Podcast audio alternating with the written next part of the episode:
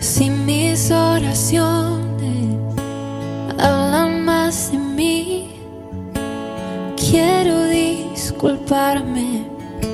Se trata de ti. Si me he olvidado de lo que un día fui, vuelve a recordarme. Em nome do Pai, do Filho e do Espírito Santo. Amém. Bom dia. Hoje é quinta-feira, dia 8 de fevereiro. A palavra de Marcos, no capítulo 7. Naquele tempo, Jesus saiu e foi para a região de Tiro e Sidônia.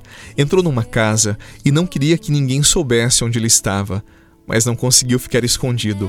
Uma mulher que tinha uma filha com espírito impuro ouviu falar de Jesus. Foi até ele e caiu a seus pés. A mulher era pagã, nascida na Finícia da Síria. Ela suplicou a Jesus que expulsasse de sua filha o demônio. Jesus disse: Deixa primeiro que os filhos fiquem saciados, porque não está certo tirar o pão dos filhos e jogá-lo aos cachorrinhos. A mulher respondeu: É verdade, Senhor, mas também os cachorrinhos debaixo da mesa comem as migalhas que as crianças deixam cair. Então Jesus disse: Por causa do que acabas de dizer, podes voltar para casa. O demônio já saiu de tua filha. Ela voltou para casa e encontrou sua filha deitada na cama, pois o demônio já havia saído dela. Palavra da salvação. Glória a vós, Senhor. A ti,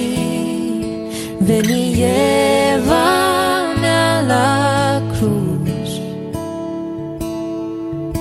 donde solo existes tú. Hoy me niego a lo que soy. Ven y lléname, Señor.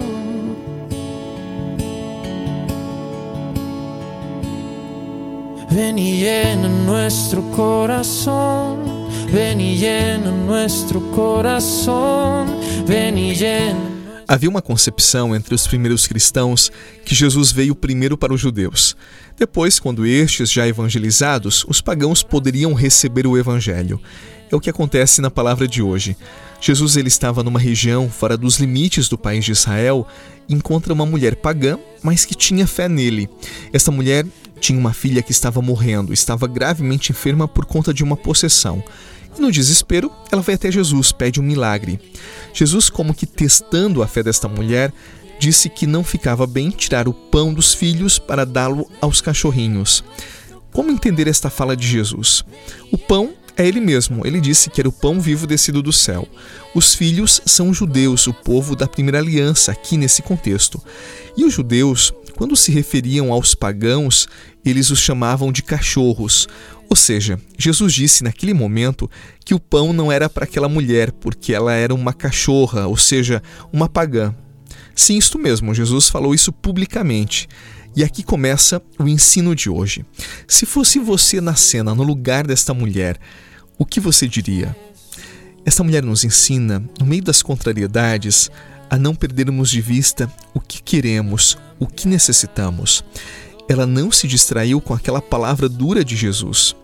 Há muitos que facilmente perdem o foco daquilo que realmente é importante. Na vida, quando nós nos lançamos em direção aos sonhos, aos grandes projetos que temos, o que nunca nos faltará serão adversidades, contratempos, pessoas e palavras que se atravessarão no caminho que tracejamos. O segredo é mirar onde nós queremos chegar e não direcionar os olhos para as distrações que podem turvar os nossos pensamentos, os nossos afetos. E aí vem a resposta da mulher para Jesus. Ela disse: É verdade, Senhor, mas também os cachorrinhos debaixo da mesa comem as migalhas que as crianças deixam cair. Ou seja, ela tem consciência da sua condição de pagã, mas ela foi inteligente quando disse que os filhos, ou seja, os judeus, deixam cair migalhas. Ela percebeu que os fariseus, os saduceus, que eram judeus, e tantos outros grupos, não estavam aceitando Jesus.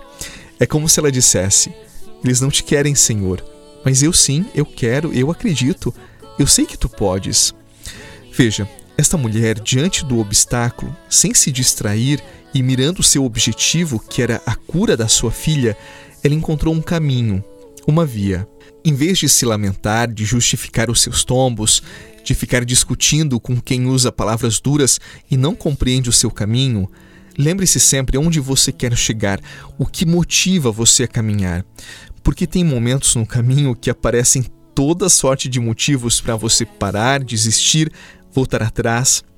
Esta mulher nos ensina que a fé amadurecida nos faz lúcidos, pacientes com as contrariedades e criativos diante dos percalços. Por isso, não tenha raiva, tenha fé. Não deseje vingança, tenha paciência. Não seja ríspido e irônico. Seja criativo e sábio, porque não existe outro caminho senão este para que a sua jornada tenha bom êxito. Vejo que não sou quem eu devo ser, mas por tua mão já não sou quem fui. Liberdade, amor em meu interior, fruto do teu